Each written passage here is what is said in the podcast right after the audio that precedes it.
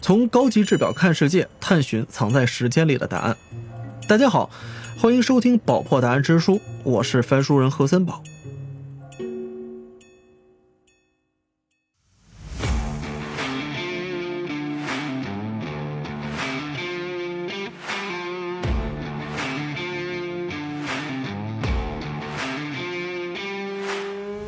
一只高级制表需要由独具匠心的制表师纯手工完成，只有真正的高级腕表品牌能够推出纯正的高级定制。宝珀国宝级匠人对工艺细节精益求精，对每一款腕表都坚持艺术般的追求。宝珀的艺术大师委托高级定制服务，将精湛的高级制表工艺、非凡脱俗的美学品味与灵动无限的创意相融合。每枚腕表的打磨及装饰技艺都源自品牌的纯手工制作传统和历代相传的制表专业知识。这些精湛的制表技艺中，有着古老的智慧，值得人们用一生去守护。择一世，终一生，正是制表大师对匠心工艺的坚守，让制表技艺代代传承，历久弥新。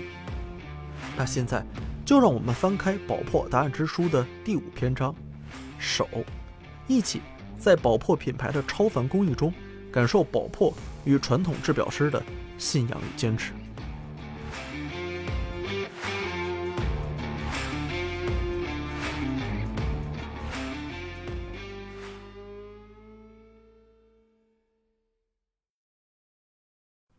打捞最带劲的职业故事，这里是宝珀答案之书，我是天才捕手 FM 的主播孟哥。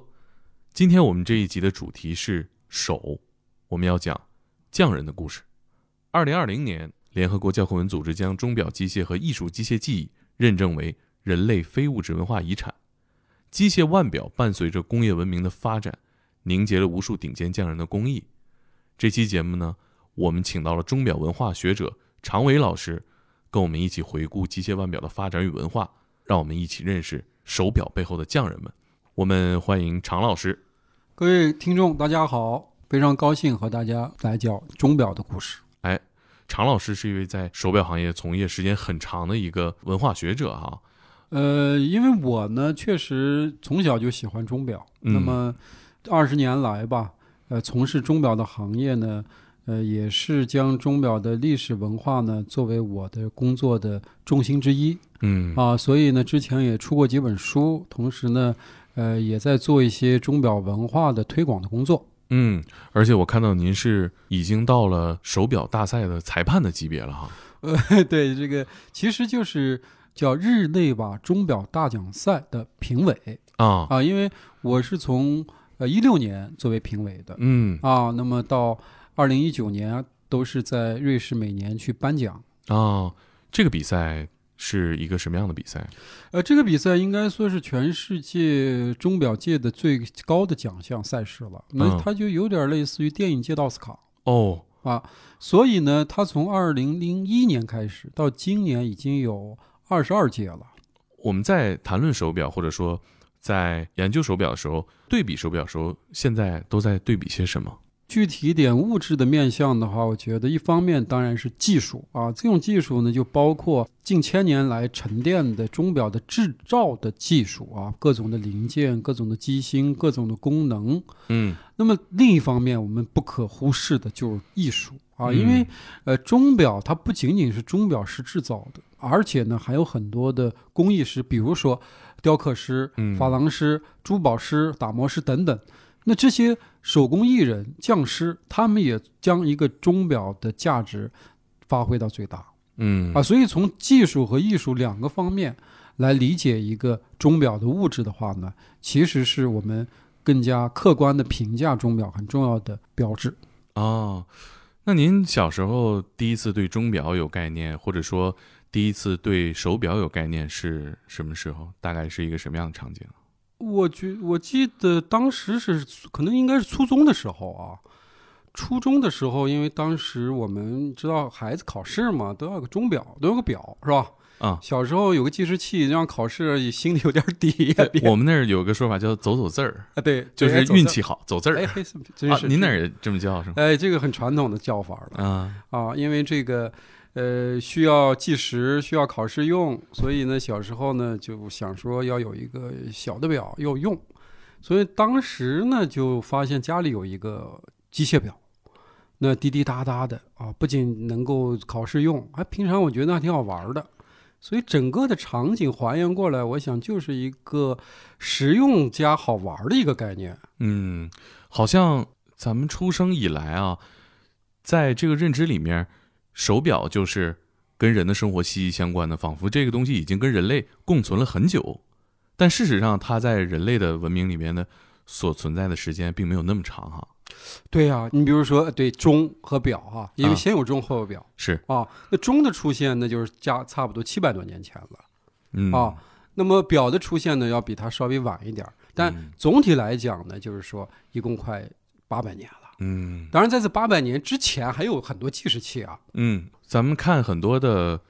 古代的影视里边，就是一炷香的时间，香就是一种简单的计时装置哈。对呀、我们中国人就喜欢用香来计时，啊所以有这个香篆的这个器物啊，就是把这个香打成一个中国的篆字或者一个字形，让它燃烧，从这个字头一直燃烧到字尾，结束就是多长时辰。但是中国最早的技术吧，你看现在从考古的角度来讲，山西有一个陶寺遗址啊，嗯那基本上那都是。呃，公元前上千年了，那都哦是五六千年，它这个这个当时都有最早的圭表，嗯就所谓圭表，这个表不是这钟表的表啊，哦，就是是说它是一个杆子木杆儿嗯啊，用来投射日影的。哦，哎，所以通过这个日影的长短，啊能够辨别一年当中的节气，哦，比如说冬至、夏至、春分、秋分，它对主要是通过这个圭表来，呃，把节气来确定的。嗯，那后来呢，我们又出现了日晷。对啊，日晷呢，大家就见得多了。你比如说，你去故宫，对去去那个呃宫殿门前一看，哎，就是有一个石盘，上面有一根针儿是什么东西，就是日晷。嗯，那么日晷的原理其实跟圭表差不多啊，但是日晷的计时测量的是一日的时间嗯，啊，一天，比如说十二个时辰啊，但是因为太阳只能在白天有嘛，你晚对上你就没了。那对日晷没作用怎么办？那我们中国还有一个叫刻漏或者叫铜壶滴漏，嗯，那么就是用水流的计时方法呢来测算时间嗯，这是不是跟那个流沙计时的原理是一样的哈啊。？对，那么后来在明代的时候呢，就有人说，哎，你看水冬天不是也会冻吗？是吧？嗯，对呀，这个呃也有问题也低不了啊啊，啊也有它的局限性，怎么办呢？嗯那就用沙子吧。啊，那明代人确实用沙子来解决这个问题，但后来又发现沙子容易阻滞，对呀，哎，所以啊堵也了不好用。 而且各地沙子的那个细腻程度可能也不一样，啊，对呀、嗯 ，你这个就就更对细对不了表啊，啊， 对，所以这样的话呢，实际上呢，在钟表出现之前呢，嗯，中国古人包括西方人呢，他们其实都有不同的计时器，但这些计时器呢，往往都是借助于天然的方法或者天然的物料。对，那这样的话呢，它受到的影响或者制约还是比较大的。嗯，尤其也不能做到统一，啊，对呀、它统一的程度决定了人类合作生产的效率，对呀、它统一的越紧密，它的生产效率就越高嘛。那标准化的问题就很重要吧？对对吧？对但是你的是这个沙漏和我的沙漏不在一 回事儿，那就麻烦了，对不对？对对对，所以这个标准化的出现或者时间的划一呢，我觉得还是要从钟表说起。嗯，那我们就请常老师今天讲一讲手表的历史，这些古老的计时装置是如何和人类一起走到今天。它不仅能计时，还承载着艺术和工艺，以及背后这些工匠的故事。好，那当然，我们如果说到钟表的历史的话呢，那就必须哦谈到了呃十三世纪后半期的欧洲。嗯哎，那么大家知道，十三世纪后半期其实基本上还处于一个中世纪的晚期啊、嗯啊，那很多人知道中世纪，一谈到中世纪就说，哎呦，那是一个很荒芜、很很残酷的世界。包括我们看很多的影视剧哈，国外的好像都有很多的一些神话呀，在那个世纪当中出现。那么在大家知道，在西方呢，它毕竟还是有一个比较强的一个宗教氛围，是，对吧？那这个是他们的文明嘛。嗯那在这个文明当中呢，其实呢，呃，宗教它需要特别统一，就是划一的时间观。啊、嗯那这个时间观最重要的就是一，我们要在不同的时间段落内啊，做不同的事情。嗯哎，所以当时的这个修道院呢，它有很多的呃这个时段啊，嗯去要求大家去做什么。嗯所以呢，大家就必须有一个统一的时间的观念。嗯或者说有一个在不同的时间段能够提醒报时的装置。嗯所以呢，钟表呢就因着这样的关系呢就出现了嗯啊。中国人的敲钟是人工敲的，嗯对吧？那西方人是自动敲的。嗯那怎么能够让它自动敲？那这就涉及到一个机械的问题了。嗯，对，因为在之前不就是卡西莫多他也敲钟吗？对，是咚咚的，当当的。嗯所以呢，它这样的一个呃诉求或者这样的一个动因吧，嗯就使得钟表的出现呢变得非常的顺理成章嗯啊、但是西欧大家知道还有一个很重要的推动社会的原因就是商业嗯啊、那么商业其实是主要因着城市这样的一个大环境出现的嘛，嗯对吧？我们比如说我们现在在北京这样一个大城市里，有很多商业的分支。门类对吧？对我们在这样的一个城市里去消费、去互动。但同样，西方的世界商业，呃，在呃这个中世纪后半期呢，也是非常的重要。那么嗯他们呢，需要统一的时间，啊、需要一个计时的方法嗯来规范他们的行动。可能是政治，可能是真呃军事，可能是经济，可能是其他方面的。但同样，这些方面都需要一个整齐划一的时间，对，就是早市几点开门儿是对吧？早咱们几点去送货啊，对。那么这些方面呢，实际上都是促进了十三世纪后半期钟的出现的。嗯哎，所以在大的钟楼，我们会发现，呃，林立啊。那么这种林立的，在我们所说的十到了十四世纪后半期了，也就是钟出现一百年之后了。嗯啊，那么在八十多个欧洲的城市上都有了大型的钟楼。哦那你想它发展多快呀、就是以前你看看太阳啊，或者感受一下日光，你就过了一天了。嗯，但现在你看的这个时间时针儿啊、分针儿啊，总在走，对那这个这张力特别大。时间变得有形化了，所以呢，这个这种时间的张力，让我们感觉到，哎呦，这个这个时间过得太快了，或者你在有限的时间内，如果不做点有意义的事儿，好像对不住这一天似的。对，就我吧觉得就是 这个开始琢磨如何提升效率了。啊，对，那会儿钟的这个运转方式是机械的吗？那当然，呃，钟的出现呢，主要还是一个机械装置这个发展的一个原因啊。那不像现在有什么石英表啊、 电子表，包括什么呃智能表啊，嗯对吧？那个时候它全部都是机械嗯啊。那么机械当然无非就是齿轮嘛，再加上这个我们所说的把时间分割的一个很重要的装置，就是擒纵装置。哦啊，还有调速装置。那我们听到的滴答滴答的声音，钟表里的，嗯其实就是他们发出来的。哦，哎但是这些装置组合在一起呢，它就能够形成一个有序的时间的计算嗯啊。那么同时通过这种计算呢，有联动的装置呢，还能够敲击钟铃。嗯哎，所以你看，最早的这个钟不但是机械的，而且它必须发出声响。对，所以我们在这个呃外文单词 clock 呀啊这个单词里边，其实它还有一层意义啊，就是听的意思。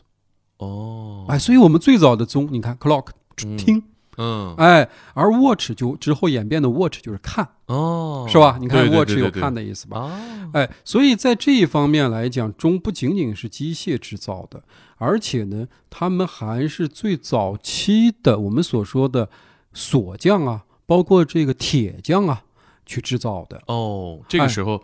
贡献这部分工艺的匠人主要就是锁匠和铁匠、啊。，对，因为你想，一个钟表它是个全新的东西哈，对，它没有相关的匠人，嗯，那么谁来承担齿轮呢？机械装置的制造呢？对还是工匠，对，尤其是金属匠嗯，哎得做的精密啊，啊，对，一个是精密，一个是它能够塑形儿啊，把嗯齿轮变成一个圆形呀，有齿啊，那需要他们这种匠人去做的。所以你看，最早的这个钟表匠哈，都是来自于这些什么铁匠工会啊、哦金，匠工会啊，就是这些金属匠人。嗯，这个有明确的发明人吗？呃，很遗憾啊，这个钟表它的出现的时间是有文献的啊，比如说我们说但丁有一个著名的《神曲》。嗯啊、那是在十四世纪初写的。嗯，那它里边就有很多有呃一些章节就谈到了钟表的齿轮呐、飞转嗯如何如何。但是谁来发明钟表这个事情啊，还真没有这么详细的记载。哦，但是从另一方面想，有很多的发明其实它的肇始者呢都没留名。嗯，对吧？但是呢，恰恰又证明了它肯定都是能工巧匠所为。是，这也代表着当时的最高生产力和最高的工艺哈、对，这个时期就是机械钟，嗯对吧？机械钟，啊对没错还没到表的阶段。呃，表当然呃还没有到，但是钟呢，它其实也是有个演进过程的。刚才我们所说的钟，其实都是户外钟、嗯，钟楼、钟楼，大钟。嗯但后来呢，有一个很重要的发明创造哈、就叫发条。嗯，哎，还有一个跟发条匹配的呢，叫做军力圆锥轮儿。哦，这两项东西出来之后呢，就能够把钟的体积变小。它其实从大到小也经过了一个演变的过程，嗯，但在这个里边的发明创造和匠人实现呢非常重要，因为微型化之后呢，匠人的手艺要求更高了，对更好精密了。更精密了。嗯表的出现呢，呃，最早大概是在呃十六世纪初叶、嗯啊，哦在德国。为什么会在德国？因为德国那个时候是一个金属加工的中心。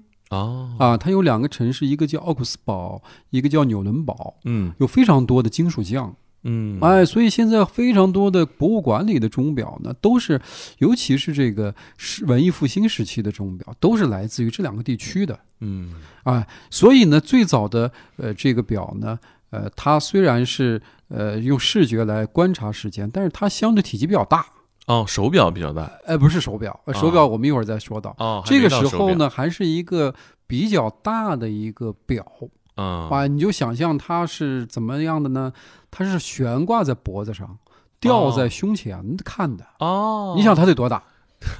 那嗯这怎么看呢？就是哎低头哎搂起那来那看，你就搂起来啊。看会儿。但是嗯话说回来，那么很多的这些人戴的这种表的肖像，你观察看上去呢，其实也不是简单的看表，嗯，其实也是一种身份，是一种地位的象 征。对，啊因为从方便上来讲，我觉得对他们来说，可以挂在下人的脖 子上，就看着方便点儿。那这个这个不会，这个这个在在他们舍不得是吧？哎对太贵重了。嗯一个是太稀有了，第二个呢，呃，其实呢，他们还有一种特别强的隐喻，就是我是一个珍惜时间的人。哦，你看，哦我把钟表都放在我的这个身前，哦有都要这身层上含义。，对，哦所以你你如果观察这个，有一个非常著名的画家叫提香啊，嗯那提香有很多的肖像画啊，嗯，在这个画面里，除了人物主体以外，都会出现一个小钟或者表的表的东西。啊，就是因为它要象征这个主人，这个所谓的这个这个肖像的主人，他是一个珍惜时间的人。嗯，分秒必争对，嗯你看，它带有了某种社会化的概是概赋念。予了新的含义。对，嗯，所以这一点呢，在呃表出现之后啊，其实越来越明显的一个趋势了嗯啊。呃，那么当然这个呃表呢，呃。它是发展的啊，嗯它不是说一成不变的。对刚才我们说的表，因为初期的时候它都比较大，但是后来慢慢慢慢变了，变的就是说，哎，可以放到手心当中了，嗯，小了。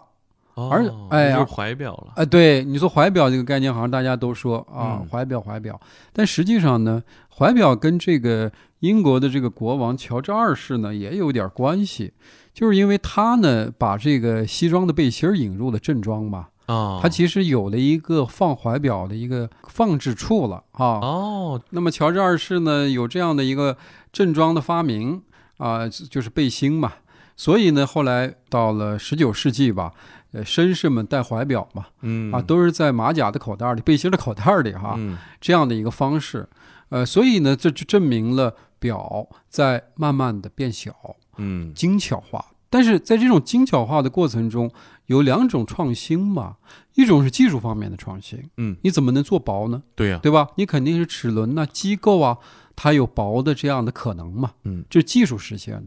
另外一个还有一个呃美学手工艺术的一个实现哦啊，比如说在怀表发展当中，雕刻啊、珐琅啊，嗯包括珠宝镶嵌呢，其实都是和表的发展如影相随的。嗯，在怀表阶段就有艺术家或者说工艺上就有了艺术成分的注入哈。对，因为你看这个，咱们就拿这个珐琅来说哈，珐琅它其实就是一六三零年左右啊，嗯它就有了珐琅植入到钟表的这样的一个趋势了。嗯，哎，所以很早十七世纪的时候就有了。我们现在好像认知里边就是手表要买瑞士产的，对，嗯哎，那所以呢，为什么大家有这个观念呢？一方面当然是因为大家现在所能够看到的好的，或者说高档的吧，钟手表是来自于是，还有一个很重要的原因就是瑞士人做表，它其实比较早嗯啊。你比如说瑞士的呃最早的呃钟表师的组织，在一六零一年就建立了，嗯，对吧？那也有四百多年了。是，哎，那个时候还在中国的明代啊，嗯万历年间。嗯哎，而且那个时候刚刚呃，中国的皇室才有了第一个钟。啊嗯可以可以说两个钟吧，因为当时给给给万历皇帝这个送了两个钟 啊，送了两 个对，送了两个钟啊，就所以，呃，这是一个很有趣的一个文化现象。那个时候，瑞士钟表业就开始了，而且呢，呃，因为呃，当时的瑞士呢，呃，有一个大的城市就是日内瓦，嗯啊，这个城市有很多的，呃，我们所说的移民，哦啊，其实这个移民都是从法国、德国来的，你知也道不远，呃其实也不远，也不哎，远但是你知道刚才我们讲到了，这些国家都有一些钟表的早期的尝试和制造，对，哎，所以这些人呢，移民的这些人呢，都是这些钟表师，哦，哎，所以你可想而知，呃，瑞士慢慢就把人才给聚集在一起了嘛，嗯，到对这吧里切磋一番，啊，对，那么这人才一聚集，那当然他们会做出好东西了。嗯啊，那这个时候呢，我我们就会发现，呃，瑞士有一有一个山脉啊，我们或者叫山谷吧，叫朱罗山谷嗯啊，那么也就是儒拉啊，儒拉朱罗，我们嗯翻译成朱罗山谷。那在这个山谷里面呢，就零散的分分布了很多的呃钟表师哦啊，那么这些钟表师后来就制造了自己的品牌，创造了自己的品牌嘛。啊那么其中有一个就是一六九三年吧出生的一个叫贾汉雅克保珀这个人、哦那，那这听起来是宝珀的创始人，啊，对，那这个人呢就非常早的创立了一个品牌，早到什么时候呢？早到一七三五年，一七三五嗯年又是什么时候呢？是乾隆登基那年，啊，继位吧，继位那年，那太早了吧，基本上也将近三百年了。所以呢，瑞士的制表呢就这样，呃，从一个山谷、一个品牌、一群人，包括后来变很多人，是吧？嗯很多品牌到现在有这么多琳琅满目的选择嘛，嗯，啊。当时的呃动力是机械表，当时呢，只有机械的这个概念嗯啊，呃，而且呢，呃，瑞士这个地方实际上它没什么资源嘛，嗯，是吧？它夏天种种草，放放牛，做点奶酪。到了冬天呢，没事儿干，大雪封山怎么办呢？就做一些这种金属的加工的活计，嗯哎，所以就存在这个特别早的这个钟表的各种机械零件的分工制造，就是哦你做齿轮，嗯我做发条，嗯它做调和，那么大家做不同的东西，最后传承一个表，嗯这样的一个分工合作的机制。嗯，他们会怎么传承呢？会如何跟自己的下一代介绍钟表这个事业和价值呢？我觉得它首先呢，他们认为钟表是一个很神圣的东西啊，嗯呃，因为你看这个我们大千世界啊，日月星辰其实都是很有规律的是，啊，都是有条不紊的。那钟表本身也是这样的，嗯，你只要给它一些动力，它就会有条不紊的滴滴答答作响，嗯，对吧？形成十分秒的节奏。嗯那么也形成了我们所说的计时性啊、精准度。嗯所以呢，做钟表本身是一个做，就像一个做世大千世界的一个世界，呃，就是这嗯样的一个工艺，是，很神圣啊。那当然，这是一种追求和信仰的。嗯那么还有一个就是家族的传承，它毕竟有对于工艺技术，包括手工的一些积累，嗯，所以以一代一代人做东西呢，其实它会越来越好做的。嗯因为他这种手艺啊，它等于是一代一代传承下来的话，它能够让他的手艺更娴熟，嗯，让他之前没有呃解决的问题继续解决，直到完美。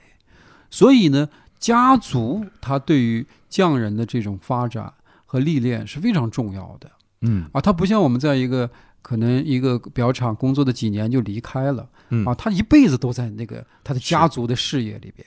啊，所以这一点来讲呢，我觉得宝珀表它提供了一个特别生动的匠人传承的一个案例。那手表是什么时候发展到从贵族才能戴，宫廷之间送礼，一直到我们所有老百姓全都能用了？其实，呃，在手表发明之前，哈，因为表发呃怀表的历史比较久远嘛，所以其实也有一些创新者呢认为，呃，不能很少人戴呀，啊我们应该是普及化呀，工业文明，它其实促进了大家对时间的掌握。对每个人产业工人他也需要统一的时间。嗯，那你不能说我每天都侧着耳朵去听对钟楼的声响去，那嗯一、一晚上睡不好觉，那也不可能。所以呢，也有了这种所谓的廉价表的可能。哦，但在这个方面，促进者呢应该是美国人嗯啊。美国的，因为你知道他在呃十九世纪后半叶的话，它主要是工业化制造，工业化和产业化。会使得钟表的机械的零件标准化，会使得钟表的走时啊各方面它更有一个统这个统一性的嗯啊，它会提升这种钟表的质与量。那么好，那么瑞士人发现这个情况之后呢，他们向美国人学习，嗯啊，美国学习之后，他们也开始用这种工业化、产业化的方式来做钟表了，嗯呃，对，做表了嗯啊。呃那这个之后呢，就会有廉价表的出现，因为嗯有量了嘛，对对吧？那所以呢，到后来的时候呢，挺便宜的表可能只需要十个美金，或者甚至一个美金就可以买一个怀表哦，啊。那当然，这些怀表的配置就不需要什么金呀、银呀的，那嗯只是个钢壳、铁壳了哈。能走字儿就行啊，哎，它最主要就是走字儿，嗯走时间。那么确实这个时候逐渐的普及了。那么什么时代呢？大概是在十九世纪的末期，啊，十九世纪的末期，也就是我们的晚清的时候嗯啊。鸦片战争都爆发了。哎，对，都爆发了大概的四五十年了。嗯，对，那会儿这个交流，商业交流就变得很密切了。呃，对，其实你要说到商业交流，其实瑞士表，呃，它还有一个很重要的就是它都已经远销海外了。嗯啊，你看整个十九世纪啊，呃在瑞士专门给中国人制造的一种表，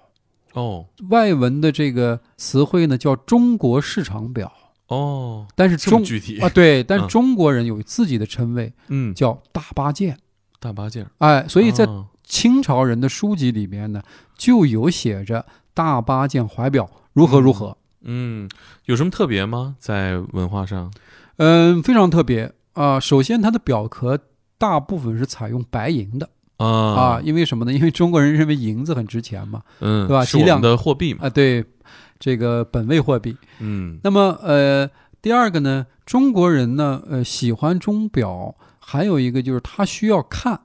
需要看钟表的走时的这种感觉，嗯所以呢，它的表上面呢是大秒针，哦秒针是长长的，跟现在的手表一样。哦但是你如果比对同期的欧洲市场的怀表呢，这些表都是小秒针的，哦在六点位或在九点位有一个小小的秒针盘，嗯呃，和中国的大八件完全不同。啊哎，还有一点就是说，我们不仅要看表的正面，我们还要看表的背面，所谓的机芯儿。啊所以，大八件的表的机芯儿呢，它都是鎏金的呀、雕刻的呀，充满着匠人的手工艺术。哦，哎，所以你说匠人无所不能，真的是无所不能，因为他一方面他是要把技术的东西实现了，还要把你所需要的视觉的东西实现了。嗯，对，所以在大八件上表、大八件表之上哈，我们会发现特别强的手工艺术，嗯包括珐琅，包括雕刻。嗯，那您就给我们讲讲珐琅和金雕。如果说雕刻的话，或者说精雕哈，金属雕刻，嗯呃，我觉得一方面呢，它确实和钟表的结合的非常的紧密啊。嗯那么在表最初出现的时候，其实有很多的很多的表的表盘、嗯表壳，嗯甚至机芯啊，其实都是雕刻的。那么雕刻呢，无非它有各种各样的图案，比如人物的，比如风景的啊，比如动物的，比如植物的。那其实这个特别多啊，这个而且呢，它在金属上雕刻出来这些纹样之后呢，会使表显得像一个特别强的工艺品。嗯啊，所以为什么钟表它不仅仅是一个机械计时器，它更多的融汇了手工艺术呢？就是因为表的初级的形态都是这样的，嗯哎，初期的形态都是这样的。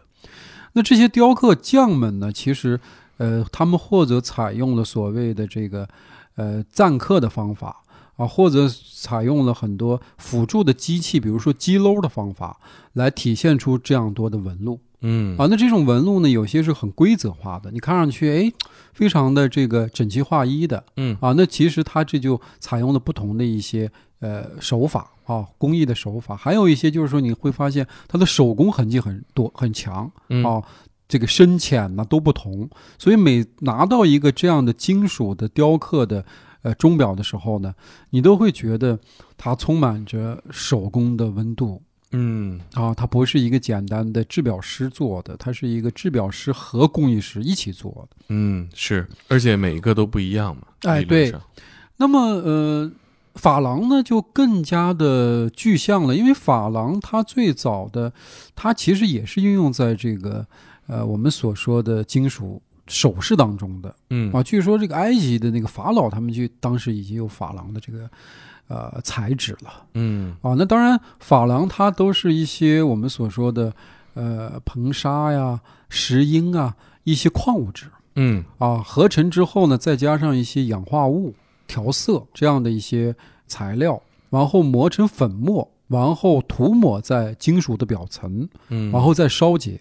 嗯啊，基本上它的工艺大概就是这样的。嗯呃，但是呃，运用到钟表当中呢，呃，其实还是比较细的啊，细到了就是一个，它一方面是呃我们所说的大明火的素色的珐琅，嗯还有一种就是微绘的彩色的珐琅。嗯哦，那么所谓素色的珐琅，当然就是一些单一色系了，比如说黑、白、蓝等等。嗯那么彩绘的呢，当然它的就是就所谓的五彩缤纷吧，嗯啊，它有很多的这个颜色来绘画成一个人物的造型，或者是一个风景的造型，啊、或者是一个呃我们所的山水的画面。嗯那实际上这是一个呃在方寸之间所形成的微型的绘画的表现形式。嗯那么它大概是从一六三零年从法国开始的。嗯啊那么这两种工艺，你看，一个运用的比较早，第二个呢，它们和钟表的紧密的关系呢特别亲密，所以呢就造成了在表的发展史当中呢，也是某种意义上的精雕和珐琅的发展史。嗯，我理解这个。你刚刚在讲珐琅的工艺的时候，提到它是要先磨成粉，对然后再涂到钟表之上。对，呃，它是这样，它呃磨成粉之后呢，它肯定要附着在。这个金属之上，我们嗯会说表壳也好，表盘也好，嗯但是在附着的时候，它肯定还是有一些溶呃，就是液态的溶液的，嗯哎、去去调和的。嗯因为你说干粉末和这个金属它很难融合在一起，啊所以它还是有一些液态的融合剂的。嗯呃，但是在融合的这个时候，一方面是因为要绘画嘛，嗯，呃，那么绘画完了最重要的一个步骤还是要烧结。对，那这个烧结一般都是高温，所谓高温就是八百度左右了。嗯啊摄氏度，嗯，八百摄氏度左右的高温去烧结，那这样才能使你的珐琅釉料呢能够凝结在你的这个金属表面上，就好像我们的瓷器嗯啊，是青花瓷啊、嗯五彩啊，嗯对吧？各种这个彩色的这样的彩瓷，其嗯实它的工艺当然，呃，彩瓷的温度更高了啊，嗯要一千度以上。所以，呃，不同的这个工艺啊，无论是单色珐琅还是彩绘珐琅，其实它还有个烧结的过程。那么烧结有时候可能就是有一个问题，就是它成品率很低啊，嗯，它可能会是烧烧废坏了哎，烧嗯废了，或者哪些这个呃彩绘的地方它不够细腻、不够饱满，或者是釉料它这个有流散的情况，所以就嗯没有办法形成一个呃理想的画面啊。所以珐琅表为什么到现在都非常的珍贵、珍惜，而且这种收藏家都喜欢收藏珐琅表，就是因为珐琅表它本身它还不仅仅是你工艺娴熟的问题，嗯它有一个烧结当中的一种冥冥的一种天意啊，就是就沉了就不沉，它总有一种哎可变性。所以珐琅表一直以来都是收藏家的非常喜爱的品类。嗯。那这个阶段有什么著名的大师在珐琅这个领域里诞生吗？呃，当然在早期的时候，十七世纪的时候，你像这个法国的这个图丁家族啊，包括日内瓦的有很多的大师啊。他们其实都像雨后春笋般的这个纷纷露出的，而且这个里边有一个很重要的一个节点，就是在十八世纪末、十九世纪初的时候、哈，在瑞士的日内瓦这个地区啊，有很多的这个珐琅大师。这群人，他们其实形成了一个很重要的流派，哦，就叫做日内瓦流派。就是他们在微绘珐琅的这个领域当中，他们太厉害了，厉害到不同国家的珐琅表都要请他们去画的。哦，哎，所以他们就形成了一个特别强的日内瓦珐琅的这样的一个高度啊。那个时候因为是最繁盛的时期啊，嗯而且他都有各自的工作室呀、工作室里还有自己的徒弟啊，嗯，他有这样的传承。说白了也是匠人嘛，他们其实也是匠人嘛。嗯但是因为他们能够在日内瓦这样的一个相对宽松、自由的一个环境里边嗯啊，这样的一个有非常强的需求的这样的一个市场当中，嗯其实他们应该说是一个非常良性的一个发展的环境吧。嗯，肯定也是订单足够多哈、能让这个行业这个小众的行业能够一代一代传下去。就应该说订单非常多，而且呃，就那个时代销售给中国市场的很多的怀表哈、都是珐琅表。那发展到今天，这个珐琅的匠人人数规模在多少？其实随着手表这个工业化时代之后哈、其实呢，以前的这些传统的珐琅匠啊、金属匠啊，他们的人群就在骤减。哦，因为你看手表都是比较朴素的，包括你看我戴着手表，看上去没什么特别。啊，您这个手表看着对，这就是我感觉挺有年头儿，哦对，就是我第一只从家里边的那只，那这只就是您小时候呃。小时候的第一只手表。哎，我我凑近点看看，哎，对，所以所以你看它这些手表其实都很朴素，是吧？哦它不需要怀表时代那么多的手工艺在里边，嗯那这样就造成了市场萎缩了啊！啊尤其越是手表发展大时期，比如说五十年代、六十年代嗯啊，他们他们运用这些手工艺术的成分就越少。嗯啊，因为大家，尤其消费者，他也没有那么强的诉求，他不像更早的消费者，他们是对怀表是作为一个艺术品嗯来收藏的、啊，作为一个皇家用品来收藏的。那么手表时代已经改变了这种氛围了，尤其随着石英革命或者叫嗯石英风暴的出现，嗯，我们总是知道石英表，但是好像也并不太理解这里面运转的逻辑和原理啊。嗯，为什么石英表能够改变当时的手表的市场？石英表实际上呢，瑞士人很早也开始研发了，也大概是在一九六几年的时候啊。呃，他们当时呢就认为这个传统的机械表呢，其实它的准确度还是受限的嗯，哦是，啊，因为毕竟是机械的嘛，它的震荡的频率其实是有一定的限制的啊，是金属的零部件嘛。但是呢，他们会发现，如果是把石英振荡器加到这个表里边儿，哎，它的这个走势精准度会很高，高到嗯什么程度？高到每个月可能才有几秒的误差。哦但，是普通的机械手表的话，一天就有几秒的误差，嗯那怎么是在一个数量级？不可能嘛。对，所以石英表一个是更准确，第二个，你像我们的手表、机械表，它都需要上链的嘛，嗯上调的、嗯啊。无论你是手动上调还是自动上调，它的动力来源一定是发条。嗯但是石英表它是用电池，嗯，也就是一个电池能解决一年两年不用你去上发条的问题，它嗯没有发条了，它是对电池电力了嗯它通了电之后，它就会震荡，就像我们那个摆轮哒哒哒哒哒，它一震荡它就有频率嘛，对吧？它就输出这个信号，那么它它这个频率越高，它输出的肯定它就越精准嘛，嗯啊，所以石英表精准就是因为它不是我们传统的摆轮的调速装置，嗯，而是石英振荡器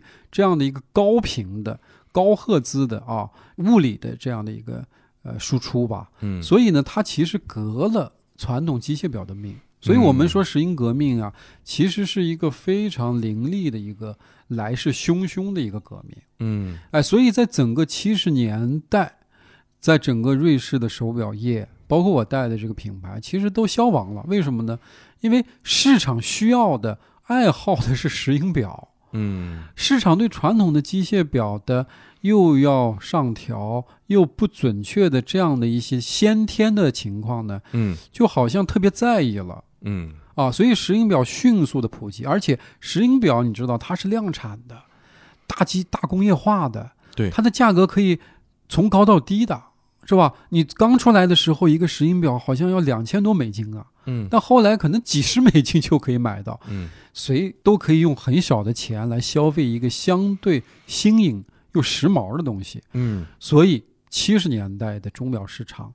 被石英表占据了，嗯被电子化的东西占据了。嗯那这个时候你，我们再考虑到手工艺术的附加呢，当然可以也有附加，主要是在一些表盘的材质啊、珠宝化的镶嵌啊这些装饰的外观上来表达的。嗯我们又没有办法使更加传统的精雕珐琅这些工艺呢有一个特别好的展现嗯啊，因为你展现的话，嗯说白了还是没市场啊，嗯是吧？所以呢，这个时候呢，瑞士表就遇到了非常大的发展的困难。 在石英表崛起之后，哪个国家的手表最为世界老百姓所欢迎？那当然就是我们的邻国日本了嗯啊。那么日本，你知道它的微电子技术是比较发达的，嗯而且它敢，它也抢到了这个石英表的这个我们所说的商业用途的这样的一个环境里吧。嗯所以呢，它的石英表市场的份额是非常之大的，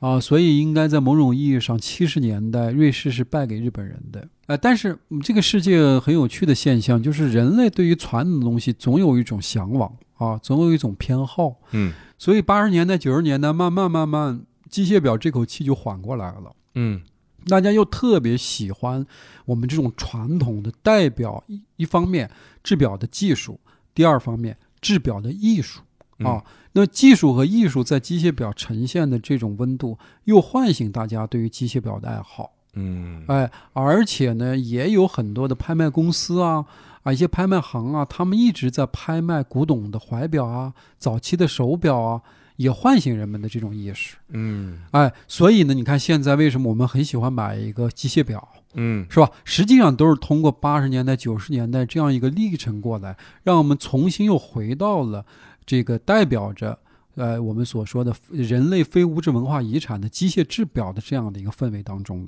嗯，像珐琅技术这些大师或者说这些工匠，至今有没有依然比较有名的，能够被世人所熟知的这个群体，现在有多少人？相对于制表师的群体而言呢，手工艺术师的群体是人数非常少啊、嗯那就是基本上你一个手掌的指头就可以算得过来的。哦，你像金属雕刻的话呢，呃，它有个别人，我记得在日内瓦有一个，呃，一个先生啊，他就是专门做雕刻的。嗯但是呢，你像珐琅的呢，前几年日内瓦钟表大奖赛有一个呃特别的奖项，就颁给了一个师徒俩，都是嗯女士。嗯那他们俩呢，就是呃珐琅匠啊，珐琅嗯师吧。那么他们呢，都是说白了，都是自己有工作室，然后接一些订单嗯去给一些品牌制作。啊，应该说你在即便在瑞士这个土地上，这些人都都是三五个人的嗯啊，太少了。那岂不是这样的手表本身的全年的产量也非常少？一方面就是这种精雕的或者是珐琅的表的产量是极其少的嗯啊。第二个就是说，呃，表厂啊，有一些表厂它就有意识的会把这些匠人呢，呃，收罗在这个公司内，提供一个非常优越的环境啊，哎，去给他们实现他们的技艺啊。所以呢，在呃这个二零呃，这个一三年开始啊，其实宝珀表它就有几位这样的匠人呢，在他的百年的工坊内工作了。嗯哎、所以从那个时候你就会发现，呃，有很多的，呃，我们之前看不到的一些成系列的，呃，有这个题材的这些嗯珐琅表，甚至是精雕表，嗯出现在了宝珀表的这个设计当中。嗯那么你看，我印象里边，呃，这个宝珀表它就有几套珐琅表哈、嗯特别有趣儿的就是，它跟中国的传统的题材，比如《西厢记》，比如《梁祝》嗯啊这样的一些题材有关系。你要知道，中国的文化的这些表款当中呢，它都是以人物的露出嘛，嗯，都是有主题的人物啊，比是如梁山伯与祝英台，对吧？比如这个，呃，我们所说张生与英英，他们都是人物的肖像嗯啊，所以在这方面的绘画来讲，尤其是珐琅绘画来讲，就更加的难上加难。对，哎，你要画的不好不像，那还有个问题，对吧？对人物的眉眼呐、各方面对啊，它有情感，哎它它有有情情绪，哎，对，但是呢，嗯我我感觉就是去年吧，这个宝珀表的这个《西厢记》哈，嗯给我一个比较大的震撼哈、就是它居然采用了我们中国人特别熟悉的一个瓷胎的概念，就是说陶瓷啊嗯作为胎体，在陶瓷片上去画中国的绘，也就是画中国的元素啊。嗯当然这是他们呃瑞士的工匠画的啊，呃，哦，不不是中国工匠，还是瑞士呃宝珀的瑞士工匠画的。那这些工匠画中国的题材，而且用了中国的瓷胎的这样的一个概念，这是破天荒的，这是钟表，尤其是中瑞之间钟表文化的一次很好的一种对接嘛。嗯啊对，啊、就是钟表不仅仅是一个物质的器，而且它还有一些我们所说的文化的概念在里边。嗯啊，文化的精神在里面。所以这套珐琅表呢，反倒是有创新，而且很重要的就是说，它都是宝珀表自己的工匠画的，它没有加外求的。那我们聊聊金雕，哦，金雕呢，当然，呃，刚才我们也说了，它的历史非常的悠久，而且呢，呃，在瑞士的这个手表的雕刻当中呢，你看很多都是在表壳上做一些呃几何图案，嗯啊、规则图案的。但是前几年，尤其是七年前，嗯二零一五年的时候、呃当时的日内瓦钟表大奖赛呢，它有一个手工艺术的奖项嗯啊，那这个奖项就颁给了这个宝珀表嗯的一只表款。那当时其实这个我们都很关注这个赛事啊嘛，，您是这个赛事的评委吗？对。但是是我是一六年开始当评委的，所以一五年的时候我还不是评委啊，啊，但是，一五年的这个奖项确实，呃，形成了一个非常好的启示，就是说，哦，原来我们传统的金属雕刻啊，可以有很大的创新，嗯有变化，就是匠人不仅仅停留在过往，嗯他也面向未来嘛。嗯哎，所以宝珀的这个表，它提供了一个非常特别的，就是在精雕的这个大概念里边，其实不仅仅是呃规则化的啊，栩栩如生的雕刻一个立体图案，它还融合了很多，比如说我们这个叫大马士革镶金啊，嗯这种镶嵌的金属工艺，嗯还有这种赤铜的一种这种工艺的手法。大马士革镶金，它这个就是说，它是在一个金属的表面做一个凹槽啊，做一个凹槽之后呢，再把这个呃 K 金的金线啊，把它镶嵌上去，嗯形成比如说一些图案、哦啊，所以它不是雕出来，哦，啊它是镶出来的。哦它是镶进去的，哎，嗯它不是雕出来，它不是仅限于雕这个概念。所以金属加工和精雕，其实在宝珀表的这个演绎上呢，它变成一个复合工艺了，嗯哎，它是个综合工艺，所以这个是个创新，在别的表上看不到。嗯那么另外一个就是说，为什么呃品牌或者是呃表款能够实现这样的一些高难度的工艺呢？主要还是人才。还是这些匠人，啊，匠人，因为呃，宝珀表它有一个呃女匠人啊，嗯啊，而且获过这个法兰西手工艺术最高奖项的一个呃 Mary 的这样的一个匠人的，他就是一个特别精通雕刻的一个工匠，嗯，或者说一个大师吧。那么他主持的这么一系列的我们所说的精雕作品哈、应该说都是他对于金属加工、金属艺术和金属复合工艺的一种理解。嗯那他把这些以前人没有用过的，或者只是用在其他品类上的一些金属工艺啊，用在了我们所说的宝珀的表盘上了。嗯，等于也是一种在传统上的创新，对，那么这种创新呢，也应该说是随着宝珀表的精雕一系列表的发布，才向世人昭示的。我们才嗯发现，哦，原来精雕表可以这么做，而且从色彩上、从质感上、从元素上，啊、从艺术表现力上，可以变得很丰富嗯啊，而嗯不是那些特别单一的几何的东西。嗯，我看还有长城啊、天坛、故宫这些主题，对你说的这些主题就更有趣儿了，因为它不仅仅是表盘上的，它嗯其实是机芯上的。那刚才我们谈到了中国市场表，其实在机芯方面的雕刻有很多，因为中国人特别喜欢看嗯机芯上的这种雕花、对雕饰。但是宝珀表当然这些表款它是普世的，它不仅仅是给中国人做的哈。嗯但是你刚才说的这些图案哈，它都是在机芯上实现的。嗯你知道机芯它本身就是一个金属的平面嘛？对，你要在金属的平面，而且这些平面都是因为甲板都是有排列的、有分割的，你还要把这个局部的这个图案组合成一个整体的天坛呀、故宫呀、长城的这么个组合图案。其实它是有一个局部概念，也有个整体性的，所以这个对精雕师的要求是非常之高的。它既要能够深浅的自如，它还要考虑到每一个甲板之间的一个图案关系。所以你说匠人伟不伟大？真的很伟大，嗯，因为为他们能化腐朽为神奇。这个我们所说的就是表里如一了。所以匠人太伟大了。是，而且我觉得钟表匠人的形象也在不断的演变。就是您刚刚提到这位金雕的，呃，哎他的名字叫什么呀？他的姓儿应该叫塔布里，他也获得过法兰西手工技艺最高奖。嗯啊，嗯所以你这位女士的确实也是国宝级的人才了。那么她能够通过自己的手工来展现精雕珐琅的创新，呃，其实呢也是呃匠人在新时代的一个重要的发挥。嗯，我们看到的很多以前钟表的广告也好，包括影视作品，钟表的匠人都是一个老人，一个老年男性啊，嗯捶打。对，现在在金雕这个层面，世界范围内的大师级的匠人是一位女性了。我觉得这也是一种变化和发展。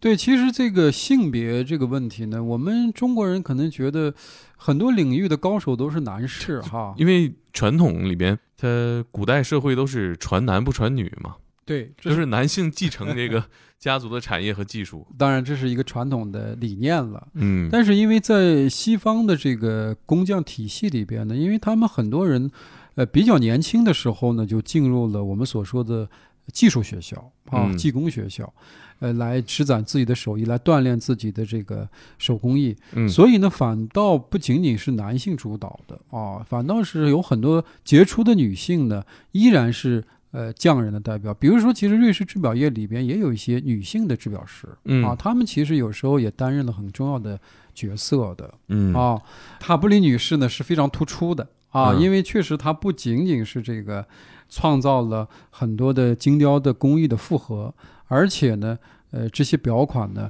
都是收藏家的很重要的藏品。嗯，我觉得这其实也体现了，呃，一个行业或者说一个品牌的价值观，它跟匠人的结合，体现了他们共同的价值观。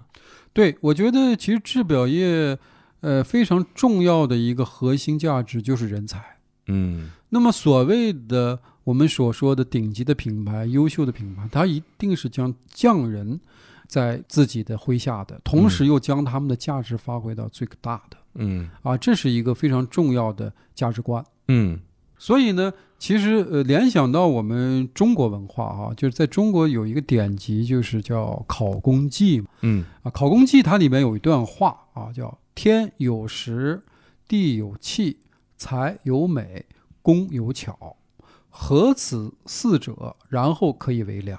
嗯那么中国古人他总结的很好啊，他把各个方面的元素都总结了，然后才能作为一个良品嘛。那么当然，你如果看二百八十七年的这个呃宝珀表的这个历史积淀哈，你就会发现，就是在瑞士制表的这个天地中行进的这些品牌哈，它无时不刻的去体现出了这个材质的精美和工艺的巧妙，对吧？嗯那么国宝级匠人呢，正是实现这种精美与巧妙的不二法门。那么他们也是一个追求真善美的群体，他们有自己对于技术和艺术的理解与追求。每个表款的背后，其实都是一颗匠心，都有一种匠心的精神。嗯他们一方面呢坚守着技术与艺术的传统，另一方面呢又勇于突破，以创新的技艺向近八百年的钟表历史致敬。嗯，像我们提到匠人精神，它背后是一个复杂的精神。呃，您也从事钟表行业达二十年之久，也在研究这些文化和历史。嗯如果让您来解释匠人精神的话，您觉得最贴切的词是什么？我觉得匠人精神就是一辈子干一件事儿，就是我们中国人叫不忘初心啊。那么初心是什么呢？在我的理解呢，初心其实就是兴趣。嗯匠人呢，无论他是金属匠、雕刻匠、珐琅匠、珠宝匠，其实从他最初从事这个行业的时候呢，他就有一颗带着兴趣的初心，嗯而这颗初心呢，从始到至终，他其实一直怀揣着，嗯，而且一直干着一件事。这个感觉聊完了匠人和手表的故事啊，手表更贵了。啊因为它有更有价值，更有温度。 对你看到一块表的时候，其实你看到的更多的是背后的匠人文化与艺术啊。嗯是，的，当然，对我目前的观点来看呢，钟表行业它的魅力，它在于它的文化与历史嗯啊。呃，虽然它的历史不长啊，不到一千年，但是它的历史当中所呈现的人事物啊，嗯其实呢都可以给我们带来很多的启示。嗯那同样呢，它的文化，呃，钟表的文化它是跨地域的啊嗯，它既有这个产地的文化，还有市场的文化。所以在钟表文化当中，尤其是呃中国钟表文化当中呢，又会给我很多学习的机会啊。就是我们中国人对于钟表呢，其实有自己的审美，有嗯偏好，有理是解，啊，不仅仅是个拿来主义。其实我们对于钟表还有自己的一些呃标准。嗯啊，所以最大的魅力呢，我觉得就是通过钟表的历史以及钟表的文化呢，能够明白钟表到底是什么，嗯，同时呢，也能够明白，呃，人与钟表之间的关系是什么。那么也就是说，我们喜欢钟表最重要的还是有一个我们喜欢它的一个缘由的。嗯啊嗯，不是因为简单的品牌啊、价格啊，嗯它所呈现的不仅仅是一个物质，更重要的是一种匠人的精神。希望这期节目呢能够帮大家理解手表、欣赏手表，也能够看到它背后的文化。对，嗯，那我们这期就聊到这里，好的，好，希望大家喜欢，谢谢常老师。谢谢大家。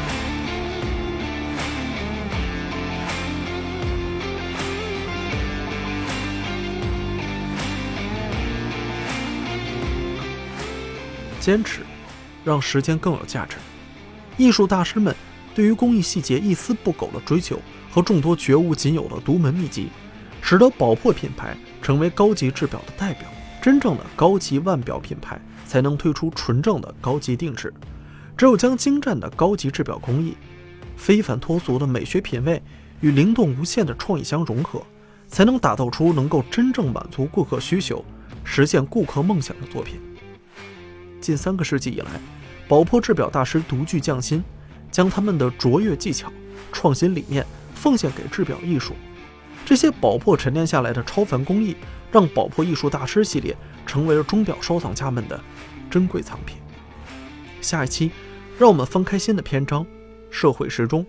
感受宝珀品牌对于高级制表与海洋探索与保护的坚持与信念。我是何森宝，感谢收听宝珀答案之书，我们下期见。